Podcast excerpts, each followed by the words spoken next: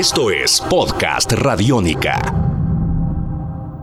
Amigos de Radiónica, sean bienvenidos a una nueva entrega de En Descarga Radiónica. No, no, no, no, pero no era premios en descarga radiónica. Oiga, sí, perdón. Estamos en los premios En Descarga Radiónica, revisando lo mejor del año 2015. Aplausos, por favor. ¡Bravo!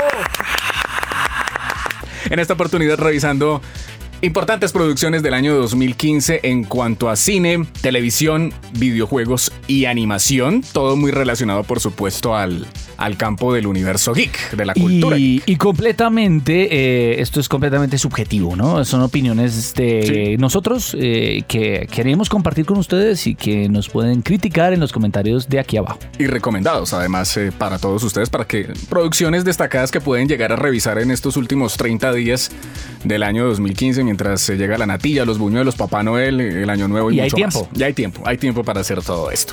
En el podcast anterior, bueno, en los podcasts que hemos estado revisando, en cada entrega hemos estado hablando de una película, según cada uno de quienes habla en, esta, en este podcast.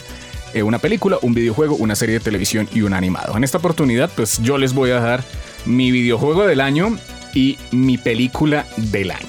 Yo vengo a hablar de otro tipo de cine, de otro tipo de película, no la película que estamos acostumbrados de ir a la sala de cine, el, el- blockbuster que va a llenar eh, taquilla y que va a ser multitudinario, sino una película que viene siendo un mediometraje, no viene siendo un largometraje, y que viene siendo el ejemplo de que las grandes películas actualmente no son solamente las que se ven en las salas de cine, son también las que se pueden llegar a ver en internet y pueden ser los nuevos proyectos de gente creativa que precisamente utiliza las plataformas de crowdfunding como Kickstarter para poder desarrollar sus proyectos y saber, Ah, y ya saber vender la idea. Ya sé por dónde va esto. ¿Ya sabe por dónde va? Ya sé por dónde va La esto. película, mi película del año se llama Kong Fury. Y aquí es donde... ¡Música! We need some action.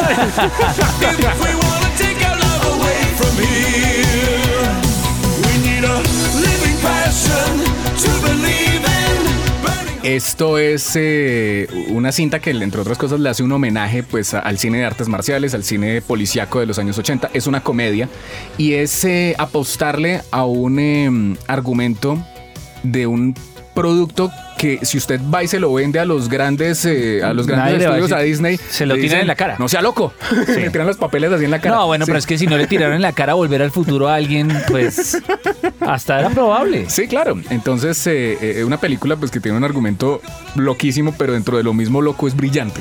Porque lo que hace además es, es, es- es utilizar un género. Que, porque es que las películas de los 80, las películas de acción de los 80 son en sí misma un género que va más allá de cualquier cosa. Hay una estética definida, unas tramas definidas, una forma de contar esas historias que ha hecho de ese cine ochentero, pues un cine de culto para muchos, ¿no? Un cine muy nostálgico. Y usted dijo la estética, porque esta es una película que precisamente cuando usted la ve, usted ve el tracking del VHS ahí moviéndose y ve referencias a los Transformers, ve referencias a las máquinas de arcade, ve referencias A las computadoras a de las la época. computadoras de la época, Al- a la visión de la los- realidad virtual de la época. de la época, a los viajes en el tiempo. Y es una historia loquísima donde nos cuentan, eh, aparece pues un, un, eh, un policía que no le dicen el nombre, entre otras cosas, y que un día, estando de servicio con su mejor amigo, que era un asiático, y que muere, él es mordido por una cobra y ca- le cayó un rayo en la cabeza y se convirtió en A Kung Fury. vez. En- a la vez, ¿no? Se convierte en el, en el nuevo mm, Vigilante. vigilante de la tierra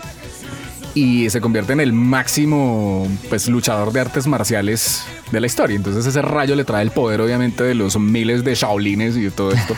Él se convierte en un vigilante y descubre que Adolfo Hitler viajó, que es conocido como Kung Führer, que es eh, otro gran eh, luchador de artes, Artes marciales, marcial- artista eh, marcial.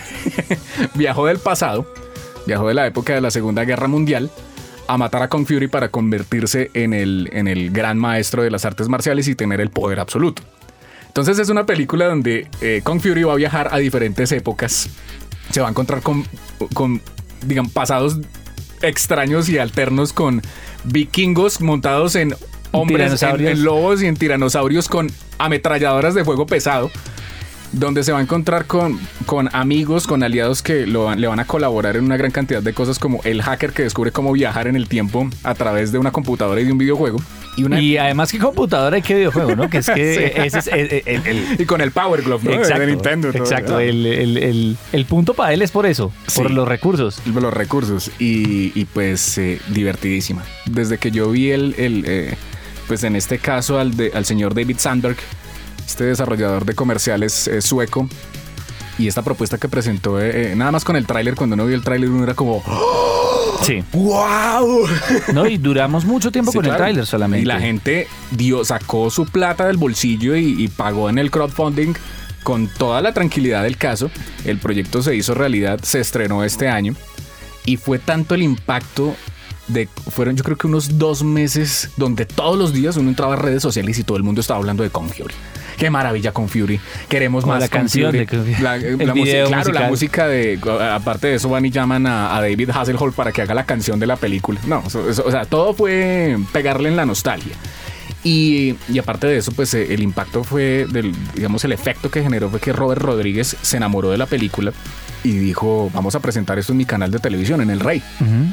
Y tanto así que llamaron a los de, llevaron a los de Kung Fury al Comic Con y ellos dijeron, la película ya la vamos a hacer ahora sí con el Con presupuesto que es. Ent- Sí, porque además- Es una idea que surgió de, de- de- las nuevas plataformas de internet. Exacto, pero además lo que es increíble es que le pasa lo que le pudo haber pasado a un Star Wars en su época y es un hito de decir yo puedo hacer esto en mi casa, todo es croma, todo es verde, todo Claro. es pantalla verde, todo, Sí, sí, sí. todo, absolutamente todo.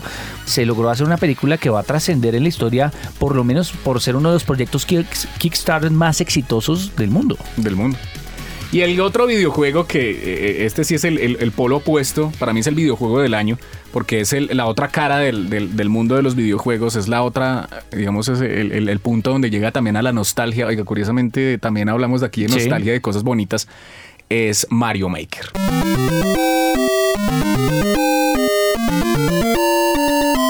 Para mí ese es el juego del año. Creo que es, eh, es, es el, eh, la muestra de, de un videojuego de, de aniversario preciosísimo, de, de mostrar, entre otras cosas, pues los, los 30 años de Super Mario Bros. de una manera... Sin dejar nada atrás, además. Sí, sin dejar nada atrás, pensando obviamente en meter cada detallito de cada cosa que se ha hecho en Nintendo y mostrársela al, Al gamer joven y al viejo y al a todos. viejo y a todo el mundo y, y- y- y- y poder jugar con eso y hacer parte de esa de esa nueva de ese nuevo concepto, pues nuevo no, pero pero ese ese concepto de poder darle la posibilidad al gamer de crear contenido dentro del videojuego. Eh, a lo Minecraft, a lo a- bueno, Little Big Planet. a todo eso y pues que usted pueda crear sus propios mundos, de que usted tenga ese, esa posibilidad de crear todo esto, pues es, es maravilloso. El efecto que ha tenido en internet, en redes sociales y, y- por sí en la plataforma de, de- de- de juego de Nintendo ha sido extraordinario porque yo me he encontrado con unas cosas que han, que han creado en Japón. Los videojugadores en los Estados Unidos, unos mundos. uno ya ve videos en YouTube que es una uno locura. dice, pero, o sea, esto para pasarlo y además con, con conceptos. Y además lo juegan, ¿no? cosas, y lo juegan. Yo vi uno, un nivel, Diego, que Sí, era una cosa. Yo sé cuál vio usted. Y el japonés cuando lo pasa empieza a gritar de la emoción mientras grababa el video. ¡Ya está! ¡Ya está! O sea, como, y uno decía como, increíble. Sí. Y así como usted lo, lo decía eh, con eh, el creador de Metal Gear Solid, con Hideo Kojima, pues yo creo que Shigeru Miyamoto es otra de las piedras preciosas de la historia de los videojuegos. Y a uno le debemos crear juegos de stealth así de complejos y con unas historias No, y con historia, de cinematografía. increíble ci- cinematográfico y a Shigeru Miyamoto le, es el otro lado, la sencillez. No, divertirse. Divertirse a partir de cosas muy sencillas, de historias muy bellas y, y- y de cosas muy básicas que fueron pioneras en su momento. El Eh, reto de un videojuego. Es un juego. Es un juego y hay que ganarlo. Punto. Exactamente. Entonces Mario Maker eh, y jugarlo es... uf, es tremendo. Es un juego que usted le, lo, pone, lo pone muy feliz. Todo eso a usted lo hace jugar algo clásico, pero recargado a las nuevas plataformas del siglo XXI en videojuegos. Así que Mario Maker se lleva aplauso del año. Amigos de Radiónica, esto fue una entrega final de En Descarga Radiónica. Creo que este es el último podcast del año. Nos vemos el otro año. Nos veremos el otro año porque el 2016 seguirá trayendo muchas más aventuras para este espacio donde charlamos sobre todas estas cosas que nos encantan y que nos fascinan. Mi nombre es Iván Zamudio, arroba Iván Zamudio 9, en compañía de Diego Bolaños, arroba Diego Maove. Hasta pronto. Tus oídos se abren. Podcast Radiónica.